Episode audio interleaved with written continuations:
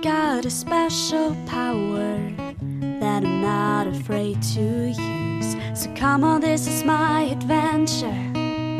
This is my fantasy. It's all about living in the ocean, being wild and free. Cause I'm no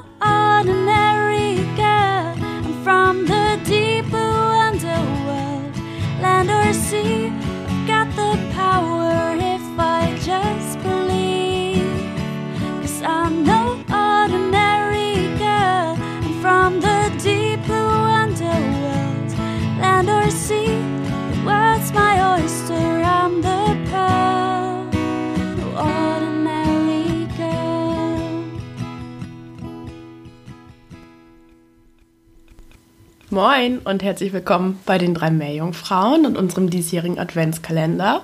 Ich bin Eva Und ich bin Anna. und heute dürfen wir das 24. Türchen öffnen. Das Türchen, auf das wir alle die ganze Zeit hingefiebert haben, das in jedem Schoki-Adventskalender das größte Türchen ist, ähm, wo nochmal so richtig was Besonderes drin ist. Und dementsprechend haben Anna und ich uns natürlich auch Gedanken gemacht und eure Nachrichten auch immer wieder durchgelesen. Jetzt nicht nur die Nachrichten zum Adventskalender, sondern so generell. Und deshalb haben wir uns für heute überlegt, dass wir über MeeresbiologInnen sprechen wollen. So ein bisschen über den Werdegang, über das Berufsfeld. Ja, genau. Das wollen wir heute mal versuchen, ein bisschen in eine kleine Folge zu packen. Mal schauen, ob uns das gelingt. Sie sind ja auch im Wasser quasi unterwegs, deshalb passt das ja vielleicht. genau. Womit fangen wir an?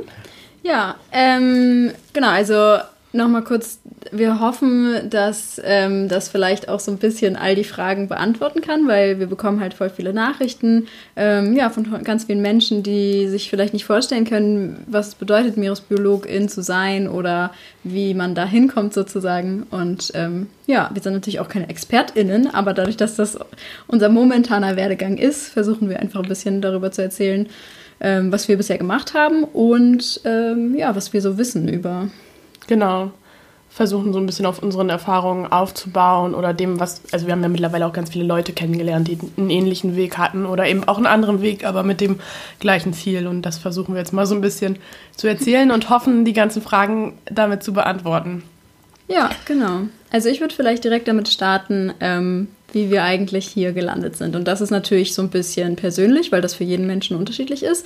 Aber vielleicht können wir einfach kurz erzählen, weshalb wir überhaupt hier sind. Was hat uns dazu gebracht, das zu studieren? Was hat uns dazu gebracht, diesen Weg einschlagen zu wollen? Genau, ähm, ich fange mal an. Also ich hatte gar nicht so diesen krassen Wunsch, okay, ich möchte Meeresbiologin werden. Ich war relativ gut in Naturwissenschaften immer und habe mich auch für Naturschutz zum Beispiel interessiert und Natur allgemein und habe dann nach dem Abi noch nicht so 100% äh, gewusst, wohin mit mir, habe dann auch erst nochmal was anderes studiert.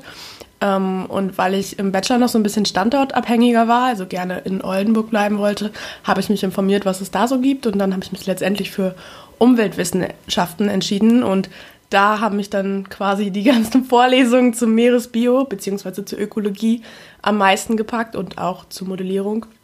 Und ich bin dann so ein bisschen den Pfad eingeschlagen. Also ich glaube, das war im dritten, vierten Semester, wo wir dann die biologische Meereskunde-Vorlesung hatten und Polarökologie, dass mich das einfach immer mehr interessiert hat und Ökologie allgemein fand ich auch super cool. Und ich glaube, wo es so letztendlich für mich entschieden war, war, als wir ein Praktikum hatten in biologische Meereskunde und wir drei Tage auf einem Forschungsboot unterwegs waren und eben auch nicht nur quasi in der Vorlesung davon gehört hatten, sondern auch ja, eben das auch selbst ausüben durften, auf dem Schiff sein und ähm, von frühmorgens bis spät abends daran arbeiten und dann trotzdem irgendwie diesen, dieses Ziel beibehalten, forschen zu wollen und die Daten erheben zu wollen und so. Da hat mich das Ganze dann sehr gepackt. Und letztendlich habe ich mich dann auch entschlossen, meine Bachelorarbeit in dem Feld in der Polarökologie zu schreiben. Und ja, dann habe ich mich hier in Kiel beworben. Und genau, hier in Kiel ist dann ja quasi alles Meeresforschung. Ähm, ja, da, also bei mir kam die Leidenschaft so nach und nach, würde ich behaupten. Ich habe es im Studium entdeckt gehabt. Es ist nicht so, dass es vorher ausgeschlossen war, aber ja, genau. Genau, vielleicht möchtest du erzählen? Ja, ähm, bei mir war das ein bisschen anders, weil ich war ähm, früher, was man sich so erträumt, keine Ahnung, die meisten Menschen wollen, was weiß ich, Astronautin werden oder äh, Schauspielerin oder, ähm, keine Ahnung, Tierärztin oder so. Ähm, bei mir war es immer tatsächlich äh, Korallenriffforscherin oder wie auch immer man das nennen möchte. Ich war früher schon immer sehr fasziniert von unseren Meeren und ganz besonders von Korallenriffen. Ähm, fand es schon immer faszinierend, fand es immer toll, wollte immer mal ans Great Barrier Reef nach Australien zum Beispiel. Ähm, und das war so ein bisschen der Kindheitstraum. Und den habe ich so ein bisschen aus den Augen verloren über die Jahre und über die Zeit und war nach dem Abi auch ein bisschen lost. Ähm, war, hatte den Weg gar nicht mehr so richtig vor Augen, muss ich gestehen. Und ähm, der Wunsch, nach Australien zu gehen, war irgendwie trotzdem immer noch da. Und man kann sich vorstellen, ich habe Abi 2013 gemacht. Das heißt, es war schon das Coolste überhaupt, ein Jahr in Australien zu machen. Ja. So wie alle Menschen das halt machen nach dem Abi. Ähm, und mich hat das ehrlich gesagt ein bisschen genervt, weil ich wollte das auch schon, bevor es cool war, in Anführungszeichen. Ähm, und äh, ja, habe es dann halt trotzdem gemacht. Ähm, auch wenn es so ein bisschen das Klischee ist. Ähm, genau, und hat, also für mich hat das nochmal ein bisschen mehr bestärkt, ähm, was ich halt einfach früher total gerne machen wollte. Ähm, muss aber auch sagen, es war da auch noch nicht so ganz real, weil ich hatte einfach das Gefühl, man, man lernt da nicht, also man lernt es nicht so richtig in der Schule, dass das auch ein richtiger Werdegang ist. Also war zumindest meine, Auffassung. In meiner Kleinstadt, in der ich groß geworden bin, war es jetzt nicht so, dass ähm, viele Menschen irgendwie den Weg in die Forschung gesehen haben oder so. Das war nicht so real und ich war, das war für mich nicht so greifbar irgendwie. Und als ich dann wiederkam, habe ich ein Praktikum gemacht am Geomar tatsächlich, weil, ähm, genau, also ich komme halt auch aus Schleswig-Holstein, das heißt, das Geomar ist auch nicht so weit weg. Ähm, man kennt das, vor allem wenn man sich sowieso für Meeresforschung interessiert, so wie ich das schon immer getan habe. Und es war für mich früher immer voll der große Traum, mal am Geomar zu arbeiten. Und dann habe ich halt mich einfach initiativ auf ein äh, Praktikum beworben und habe das dann auch bekommen. Das war richtig easy, erstaunlicherweise. Und habe dann da drei Monate ein Praktikum gemacht und ähm, bin da auch in ganz viele unterschiedliche Arbeitsgruppen mal reingegangen, habe mal reingeguckt, habe mal geschaut, wie der Forschungsalltag aussieht. Ähm, war mal auch so auf ein, zwei Tagescruises, also Tagesausfahrten mit den Forschungsschiffen hier und da hat es mich dann so richtig gepackt, dass es dann real wurde. Also aus einem Kindheitstraum wurde es dann irgendwann ähm, ja, so real, dass ich das Gefühl hatte, ich kann das auch. Also es war jetzt nicht so wie zum Beispiel bei dir, ähm, dass ich immer gut war in Naturwissenschaften. Ich war generell in den meisten Fächern gut in der Schule, aber es gab kein Fach, wo ich jetzt wirklich äh, so dachte, wow, das ist voll meins, außer Englisch. Äh, Englisch hat mir schon immer viel Spaß gemacht, aber damit also es war nie mein Traum, irgendwie was mit Sprachen zu machen, ähm, weil ich da das irgendwie für mich nicht so gesehen habe. Und deshalb war es jetzt nicht so, dass ich dachte, oh wow, Naturwissenschaften sind mega cool, ich will unbedingt eine Naturwissenschaft studieren, sondern es war einfach so, ähm, ja, es war, war irgendwie nicht so real, so dieses, keine Ahnung, dieser diese Forschungsweg oder so, das war für mich damals nicht so real, aber es ist dann real geworden, dadurch, dass ich gemerkt habe, dass mich das interessiert, dass ähm, ich da Bock drauf habe, dass ja, und dass es auch ein wirklich realer Lebensweg ist. So. Also. ja, vielleicht muss man auch dazu sagen, Anna und ich, wir kommen beide aus einer kleineren Stadt, beziehungsweise so vom Land quasi. Ja. Ähm, und ich weiß nicht, ob das bei allen so ist, aber ich hatte immer das Gefühl, sobald man irgendwie gesagt hat, ich möchte das und das studieren, waren alle am Fragen, und was wirst du dann damit? Ja. So, also, ähm, dass da noch irgendwie die Erwartung hinterlegt, dass man irgendwas Praktisches machen muss und dass Berufe, die so ein bisschen weiter weg sind einfach von, von dieser Blase, die da meinetwegen auf dem Land sind, dass die gar nicht so richtig zur Option standen. So, ja. das, das hatte ich so ein bisschen das Gefühl. So war es jedenfalls ja auch bei mir. Ich wusste noch nicht, was ich werde, als ich mit Umweltwissenschaften angefangen habe. Ja. So, also ich hatte nicht so das Ziel vor Augen. Ähm, genau, was dann vielleicht auch nochmal so anders ist, weil MeeresbiologInnen ist ja einfach ein Feld in der Forschung. Das kommt auch nochmal dazu. Und das hat man vielleicht so, wenn man dann auch so Nicht-Akademiker in Familien ist, ähm, auch sowieso noch nicht so vor Augen. Man kann sich das einfach nicht vorstellen. Man hat da keine Connections zu. Ja, ja, genau. ja absolut. Also, wie gesagt, ähm, ich komme aus einer kleinen Stadt, die ist zwar nah an Kiel, aber es war jetzt trotzdem nicht so, dass ich das real für mich gesehen habe, dass ähm, man mit Meereswissenschaften sein Geld verdienen kann irgendwie. Genau. Und ähm, ja, und als es dann immer realer wurde, jetzt so bei dir durchs Studium, bei mir durch dieses Praktikum, ähm, keine Ahnung, war das irgendwann so, ja, das ist real, man kann das machen, man kann damit sein Geld verdienen. Nicht ultra viel, aber man kann zumindest daraus irgendwie einen Werdegang machen. Ja, das ist so ein Weg, den man einfach so nach und nach entdeckt hat, habe ich ja. das Gefühl. Also man wusste noch nicht so ganz genau, wo es lang geht, aber jetzt, also ich meine, wir haben den jetzt ja quasi so halb gefunden. ähm, mal gucken, wie es weitergeht, aber ja, genau. Ja, und ähm, ich würde direkt übergehen zu dem ja. nächsten Punkt, weil das ähm, irgendwie damit so mit reinspielt. Man weiß gar nicht so recht, zumindest hatte ich äh, eben das Gefühl während der Schulzeit, genau das, was du gerade gesagt hast, so, ähm, das ist irgendwie in Kleinstädten ist das nicht so real. Ähm, man, man weiß gar nicht so richtig, was mache ich denn, also wie, wie komme ich dazu, wie komme ich in die Forschung, was, ähm, was muss ich dafür tun, welches Studium muss ich dafür machen, jetzt ganz spezifisch auch für die Meeresbiologie ähm, oder für Meereswissenschaften. Und da muss man auch dazu sagen, dass das beispielsweise in Deutschland ähm, ja auch kein Bachelorstudiengang ist. Das heißt, es ist gar nicht so einfach, das auch von Anfang an, von Tag 1 sozusagen vom Studium zu realisieren, sondern man muss sich in Deutschland beispielsweise Studiengänge suchen wie Umweltwissenschaften, das, was wir beide gemacht haben, oder auch einfach allgemeine Biologie oder andere naturwissenschaftliche Fächer, die so ein bisschen irgendwo auch Ökologie und irgendwo auch Biologie beinhalten. Es gibt da zum Beispiel Studiengänge, die heißen Geoökologie oder irgendwie sowas. Das ist alles irgendwie ja Umweltwissenschaften, Naturwissenschaften, irgendwie sowas sozusagen. Richtig, ja.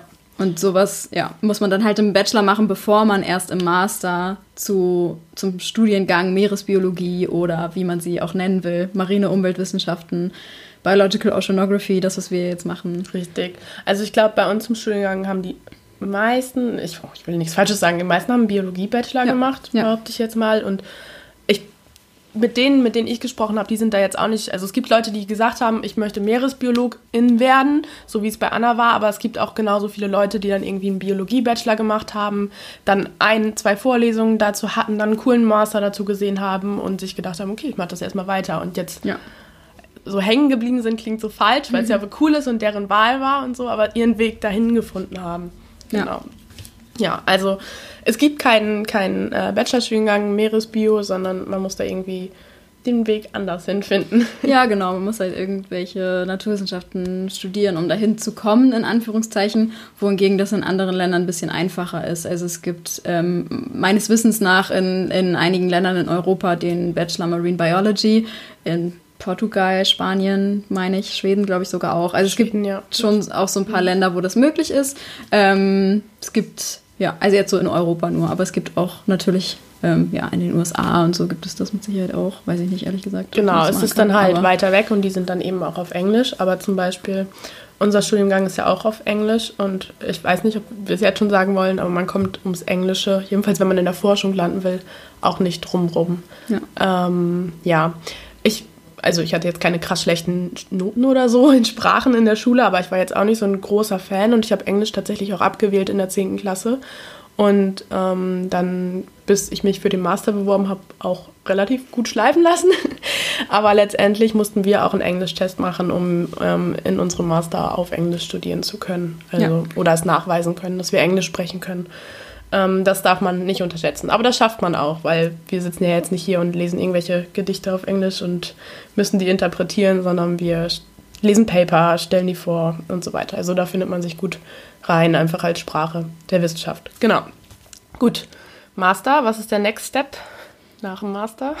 Genau, das ist halt dann äh, das Ding. Also in Deutschland beispielsweise und auch in einigen anderen Ländern ist der Master beispielsweise ein Muss, um den nächsten Schritt zu gehen, nämlich den Doktor zu machen. Ähm, ein Doktor ist ein Muss, um in die Forschung zu gehen, in dem Sinne, als dass man wirklich in die akademische Laufbahn eintreten will. Wenn man weiterhin in der Forschung ähm, bleiben will oder in der, in der Naturwissenschaft meinetwegen oder in der Wissenschaft, ähm, kann man selbstverständlich auch ähm, mit Jobs äh, dort einsteigen, also mit Sachen wie technische Assistentin wissenschaftliche oder Hilfskraft, wissenschaftliche Hilfskraft, genau. wissenschaftliche Mitarbeiterin, solche Dinge. Ähm, das ist alles möglich. Ähm, genau, aber wenn man halt in die akademische Laufbahn eintreten will, also in das Paper schreiben, das Forschung äh, machen und auswerten, dann ähm, genau muss man auf jeden Fall einen Doktor machen und wie gesagt, in Deutschland muss man dafür auch einen Master haben. Das ist nicht ganz ähm, gleich überall. Es gibt beispielsweise so Programme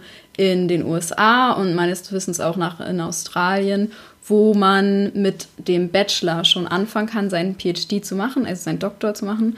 Ähm, da ist es dann meistens so, dass diese Programme ähm, fünf Jahre umfassen und die ersten zwei Jahre sind sozusagen so ein Äquivalent für den Master. Also da muss man auch noch Kurse besuchen an den Universitäten und ähm, genau.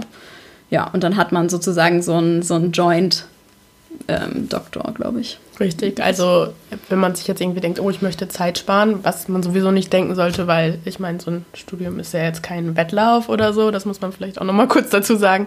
Ähm, es ist im Prinzip, also man hat trotzdem die gleichen Steps. Es ist vielleicht einfach nur hilfreich, wenn man schon vorher weiß, wo man landen will. Genau. Ähm, ja, es ist halt schon ja. auch hilfreich, es mit Sicherheit ähm, gut, schon auch Kontakte zu knüpfen, schon mal den ja. Fuß in die Tür, Tür, zu bekommen, wenn man direkt anfängt mit einem, mit einem PhD nach dem Bachelor. Wenn man eh schon weiß, dass man da in die Richtung will, dann äh, ist man ja eh schon an dem Institut, wo man nachher auch forscht. Man lernt die Leute schon kennen, man lernt die Arbeitsgruppen schon kennen und so. Das ist, hat mit Sicherheit auch Vorteile. Denke ich auch. Ja. Ähm, genau. Ähm, sollen wir direkt weitermachen mit nach dem PhD, äh, nach dem PhD, also nach dem Doktor? Ja, wenn oder? du nicht noch was sagen willst zu dem Doktor an sich.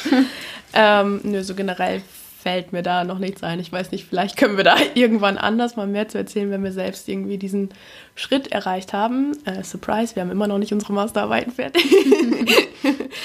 ähm, genau. Also nach dem Doktor geht es dann, vielleicht kannst du das sogar besser erklären als ich, Anna. ja, also ähm, das ist jetzt natürlich auch nur so der, der typische Werdegang. Das muss äh, für jeden und jedes das auch anders. Ähm, es muss nicht so sein. Aber meistens ist es so, dass wenn, der, wenn man den Doktor hat, dann bewirbt man sich halt auf Postdoc-Stellen, also eben Postdoctoral Stellen. Also genau, nach dann hat man Doktor. so ein eigenes, also so ein Projekt quasi. Man hat noch bestimmte Betreuer durch einen Professor zum Beispiel, einen Ansprechpartner, aber man hat dann trotzdem so sein eigenes Werk für drei, vier Jahre meistens? Nee, sind meistens sogar kürzer. Also ah, es gibt okay. verschiedenste Arten von Postdoc-Stellen. Manchmal sind die drei Jahre, manchmal zwei, manchmal sogar nur ein Jahr. Das kommt auf das Funding selber drauf an, also auf das Geld, was für dieses Projekt vorherrscht.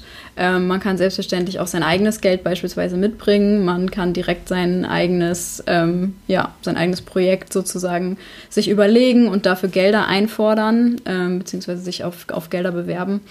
Ähm, ja, genau. Und dann ähm, kommt es halt drauf an, wo man hin möchte. Also so ein Postdoc ist ähm, einfach genau das, was man normalerweise nach dem, nach dem Doktor machen würde.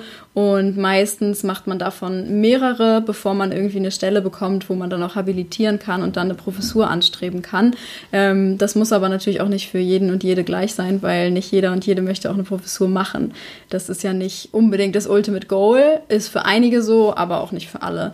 Und dementsprechend kann es natürlich auch sein, dass man durch seine Postdoc-Stelle irgendwo an irgendeinem Institut richtig gut in diese Arbeitsgruppe passt und äh, da richtig coole Projekte macht und ähm, irgendwann eine unbefristete Stelle als sozusagen Senior Scientist. Also ich weiß nicht genau, ob das in Deutschland auch so ist, aber das sind immer alles so ähnliche Positionen. So, ja, halt, dass man langjährig sozusagen eine, eine Stelle inne hat, wo man dann genau. seine Projekte macht und seine Forschung betreibt und seine Paper schreibt. Genau, jetzt haben wir die ganze Zeit nur über die ähm, akademische Laufbahn und die Laufbahn an der Universität oder in der Forschung beschrieben. Man kann natürlich nach dem Studium äh, auch einen anderen Weg gehen, zum Beispiel äh, in Aquarien arbeiten, in, äh, bei zum Beispiel Seeungsauffangsstationen arbeiten auch MeeresbiologInnen.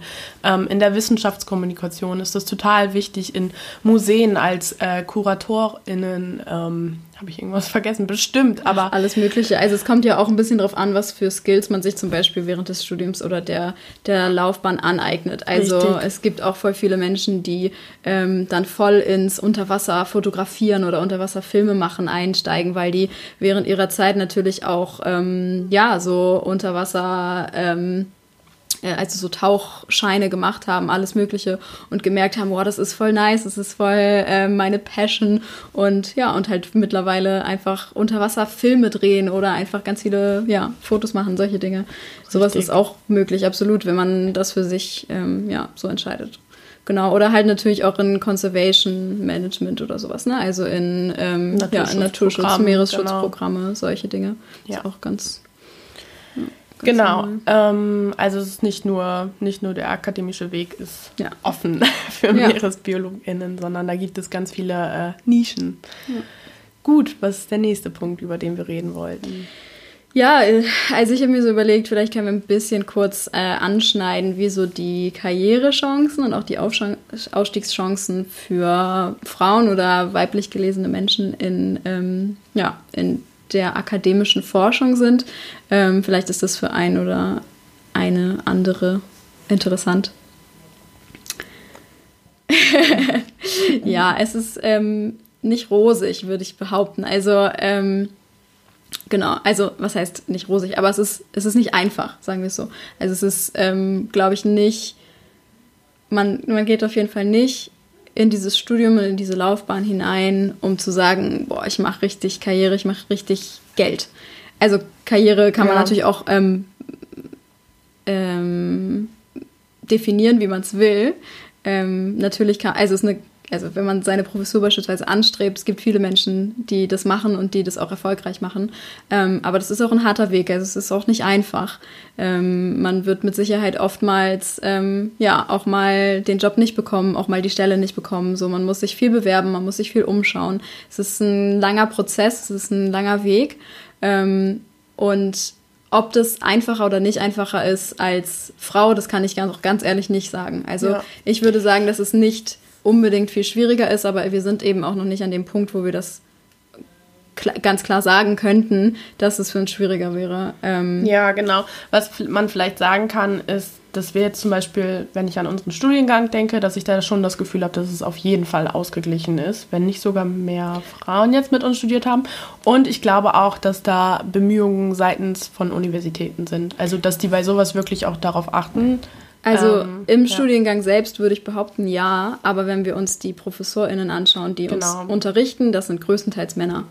Ja, ich meine, das hängt dann vielleicht auch nochmal mit einer anderen Generation zusammen, einmal das und äh, vielleicht dann auch einfach Entscheidungen, die von Frauen getroffen werden. So ist, ist es ja einfach Fakt, dass oftmals Frauen sich dann irgendwie nicht entscheiden, einen Doktor zu machen. Ich glaube, ich habe dazu mal eine Studie gelesen. Ich kann sie aber nicht verlinken, weil das schon lange her ist.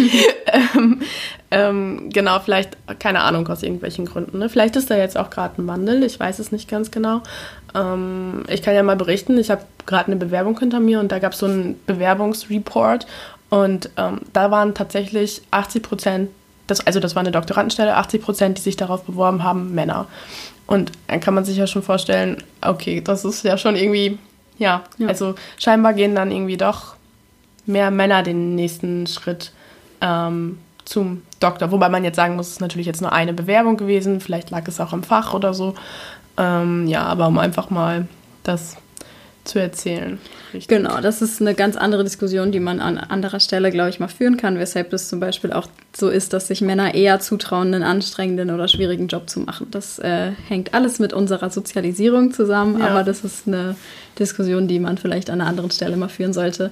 Ähm, was ich auf jeden Fall wichtig finde zu erwähnen, ist, dass ähm, ich, wie ich vorhin schon gesagt habe, man geht nicht in diese äh, zumindest in diese akademische Laufbahn geht man nicht, weil man denkt, dass am Ende das große Geld steht ähm, oder weil man ja das denkt, dass das voll der gute Job ist. Also natürlich ist das ein guter Job, aber nur wenn man die Leidenschaft dafür aufbringt, wenn man das wirklich möchte, weil das Ding ist einfach und das ist Fakt, man wird immer viel viel mehr arbeiten, als man am Ende ähm, bezahlt bekommt, vermutlich, zumindest in, den, in einigen ähm, Etappen dieser, dieser Laufbahn, weil während des Doktors wird man auf jeden Fall absolut überarbeitet sein für das, was man dafür am Ende bekommt. Ähm, der Workload ist ziemlich groß. Ähm, ja, und es ist nicht alles nur wir planschen im Wasser rum und gehen jeden Tag raus aufs Wasser. Ähm, so darf man sich das auf jeden Fall nicht vorstellen. Vielleicht noch einmal zu den Jobs. Ähm, wir haben ja gerade schon gesagt, ja, der dauert dann so und so lange und so und so lange. Es sind auch oft befristete Stellen. Das kommt auch noch dazu. Also man wird dann nicht irgendwie keine Ahnung, wie ein Lehrer verbeamtet oder so, sondern man darf sich dann nach vier Jahren was Neues suchen oder darauf hoffen, dass es verlängert wird. Es hängt ja auch immer mit den Fundings zusammen, die gerade zur Verfügung stehen oder aus welchen äh, Töpfen, sage ich mal, deine Stelle gerade finanziert wird. Ähm, ja. Das ist einfach eine Unsicherheit, die auch noch dazu kommt, neben der Bezahlung. Aber Anna hat das ja gerade schon angesprochen, man, wir planschen, also wir jetzt gerade sowieso nicht, aber MeeresbiologInnen planschen nicht nur im Wasser rum. Das ist, glaube ich, auch eine Frage, die uns so, so, so oft erreicht. Ähm, aller, ich bin nicht so gut in Mathe und ich will trotzdem diesen Weg gehen. Ähm, tatsächlich, ich würde sagen, so Experimente und so, ich weiß nicht, wie viel Prozent der Zeit sind das? Überhaupt 20, 30 Prozent? Ja, vielleicht so. Ja, genau. Ähm, es ist einfach auch viel Datenanalyse. Es ist viel schreiben, notieren, organisieren, ähm, ja, sich um Dinge kümmern. Und wenn man dann wirklich, keine Ahnung, auf dem Schiff unterwegs ist oder Experimente macht oder im Wasser rumplanscht, ähm, das ist ja Ausnahme nicht, aber es ist ein kleiner Teil. Ähm, und gerade diese Mathe-Frage, das ist, es gehört einfach dazu. Also wenn man Daten erhoben hat, dann muss man die auch irgendwie analysieren können vernünftig und irgendwie ja, sich ansehen können. Und natürlich braucht man dann nicht so ein Mathe, keine Ahnung, irgendwelche Geometriekram, den man in der Oberstufe hat oder so. Aber das, was im Studium, der Mathe-Teil, der da auf einen zukommt, der ist irgendwo schon wichtig. Das ja. muss man vielleicht einfach nochmal sagen. Ja, es ist nicht groß, also es ist wirklich nicht. Und es schwierig. ist auch alles lernbar, wenn genau. man sich hinsetzt, ja. Es ist alles irgendwo auch verständlich, alles irgendwo lernbar. Ähm, und es geht so ein bisschen einher mit diesem, wenn man das wirklich gerne möchte, wenn man sozusagen das Licht in Anführungszeichen am Ende des Tunnels sieht und sagt, so, das will ich unbedingt, das ist voll, ich brenne da voll für, das ist voll meine Leidenschaft, dann ist das halt was, was man auch dazu eben noch machen muss, weil es bringt nichts, nur die Daten zu erheben, nur im Feld zu sein, nur ähm, ja, schnorcheln zu gehen oder tauchen zu gehen und die Dinge sich anzuschauen und die, die Daten zu erheben, sondern man muss es am Ende auch einfach auswerten können und verstehen können und es in ja, einen logischen wissenschaftlichen Zusammenhang bringen. Ja, und ich glaube, man kann da alle versichern, es ist am Ende auch irgendwie nicht so schlimm. Es ist in dem einen Semester, in dem man dann die Mathe-Vorlesung hat oder das Programmieren lernt, in R zum Beispiel, ist es dann vielleicht schlimm und ist es viel. Aber wenn ihr dann euer Experiment habt und die Daten erhoben habt, dann findet ihr das auch cool, die Bilder dazu, die Grafiken dazu zu erstellen oder durch Statistik nachweisen zu können, dass da wirklich signifikanten Unterschied ist oder sowas in die Richtung. Also das, also es ist ja einfach existenziell und dann merkt man auch selbst, wie wichtig das ist und wie gut es ist, dass man das kann. Es ist ja sowas wie ein Werkzeug, das einem an die Hand gegeben wird. Ja. Genau. Also generell ist es so, äh, viele haben Angst vor diesem Mathekram. Das wissen wir, weil uns viele schreiben und weil wir auch mit Leuten studiert haben, die das auch hatten. Aber es ist machbar und lernbar, würde ich behaupten. Genau wie es mit Englisch ist. Ja. Ja, ja absolut. Ich würde auch sagen, ähm, dass wir so langsam zum Ende kommen, ja. aber ich würde voll gerne am Ende mit etwas Positivem äh, abschließen. Ja. Und zwar, vielleicht können wir einfach nochmal kurz auf all die Momente eingehen, wo wir uns so dachten, ja, krass, ich mache doch auf jeden Fall das Richtige und es ist mega cool. Also ähm, wenn ich zum Beispiel nur daran denke, wie ich Anfang des Jahres ähm, in Thailand sein durfte, bevor alles äh, in Lockdown gegangen ist, ähm, um die Daten für meine Masterarbeit zu erheben, das war einfach, also ich war ich war einfach draußen im Riff, ähm, durfte im Korallenriff schnorcheln und ähm, meine Proben nehmen, wo ich war auch vorher schon in einem Korallenriff schnorcheln. So ist es nicht. Wie gesagt, äh, in meinem typischen Auslandsjahr in Australien war ich viel auch ähm, am Great Barrier Reef unterwegs, aber es ist was anderes, wenn du das für eine wissenschaftliche Studie machst. Man fühlt sich irgendwie anders, als wenn man da mhm. nur so mhm. rumschnorchelt und sich das anschaut. Das ist alles mega nice und alles mega cool und atemberaubend schön. Aber ich war einfach da und war so, keine Ahnung, stand so im Riff. Also ich stand nicht auf dem Riff, ich stand auf dem Sand, kurz dazu gesagt. Äh, aber dachte mir so, krass, ich mache das wirklich als, ähm, als Arbeit, als Job so. Oder zumindest ist das mein Ziel.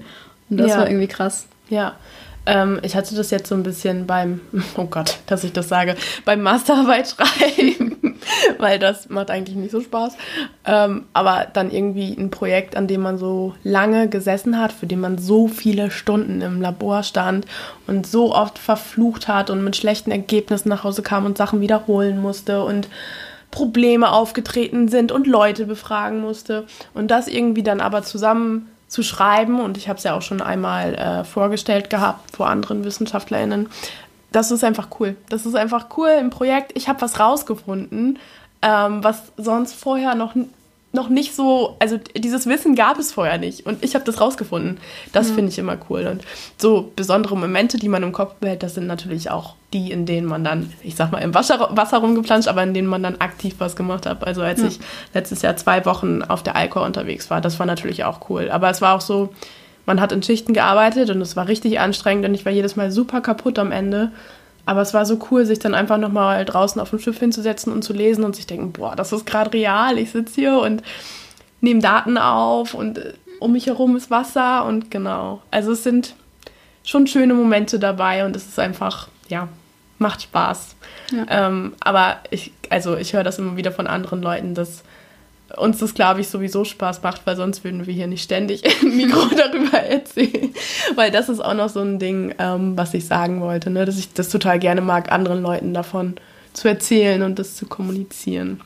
Ja. Ähm, Was auch wichtig Richtig, ist. Also genau. Man braucht Wissenschaftskommunikation auch genauso, wie wir die Wissenschaft selber brauchen. Richtig. Weil es bringt nicht so viel, wenn wir alle nur untereinander miteinander sprechen, also die WissenschaftlerInnen unter sich und sich nur gegenseitig zitieren in ihren Papern die ganze Zeit. Und am Ende spricht aber niemand nach außen über das, was gefunden wurde, über das, was wirklich wichtig ist. Ganz genau. Das ist doch mal ein schöner Satz zum Ende. Voll. wow. ähm, ja, was uns auf jeden Fall, also erstmal, wir hoffen, wir konnten heute so ein paar Fragen besprechen. Wir haben schon viel länger gesprochen, als wir eigentlich vorhatten. Falls noch Fragen offen sind, schreibt uns die gerne. Also nicht, dass es jetzt irgendwie geklungen hat, dass eure Nachrichten nerven, auf gar keinen Fall. Nee, absolut es, Wir wollten es einfach nur noch mal irgendwie zusammenfassen, dass wir auf eine Folge verweisen können. Vielleicht, wenn uns jemand ähm, Nachrichten schreibt. Schreibt uns auf jeden Fall gerne, denn wir haben auch so ein kleines äh, Special geplant. Wir haben noch nicht ganz genau besprochen, für wann. Ähm, aber da wollen wir so ein paar Fragen von euch auch nochmal beantworten und die würden wir dann sammeln und dafür aufbewahren. Also, wenn ihr Fragen an uns habt, immer her damit. Jetzt, jetzt ist der Moment. Ähm, ansonsten hoffen wir, dass euch der Adventskalender gefallen hat, denn das ist jetzt gerade die letzte Aufnahme für den Adventskalender, Anna. Wow. Wer hätte das gedacht, dass dieser Tag jemals kommt? Ja, man muss dazu sagen, für Anna und ich ist es eher so ein Arbeits-Adventskalender gewesen. Also, Ja, klar. also Arbeit im. Sinne von guter Arbeit und so, aber es ist trotzdem mit Planung verbunden gewesen und so weiter. Ähm, aber wir würden uns auch freuen, wenn ihr uns Feedback dazu gibt, weil ich meine, vielleicht, man weiß es noch nicht, keine Ahnung, wir wollen da auf gar keinen Fall noch irgendwas zusagen oder so. Vielleicht haben wir ja nächstes Jahr wieder was ähnliches im Kopf und wir hatten letztes Jahr auch schon einen Adventskalender. Ähm, also Feedback würde uns freuen. Ihr könnt euch auch, uns auch gerne schreiben, welcher Tag, welches Lebewesen euch am besten gefallen hat. Ähm, ja, habe ich was vergessen? Nö, Nö. ich glaube nicht. Genau. Super, wir freuen uns, dass so viele zugehört haben. Ähm, wir hoffen, ihr hattet eine gute Vorweihnachtszeit und heute wünschen wir euch einen ganz schönen Heiligabend, ähm, schöne Weihnachtstage, auch wenn die dieses Jahr ein bisschen anders sind. Einen guten Rutsch ins neue Jahr. Ähm, ja, Genau, und wir hören uns, schätze ich mal, im neuen Jahr wieder. wir hören uns im neuen Jahr. Macht's gut. Ciao. Tschüss.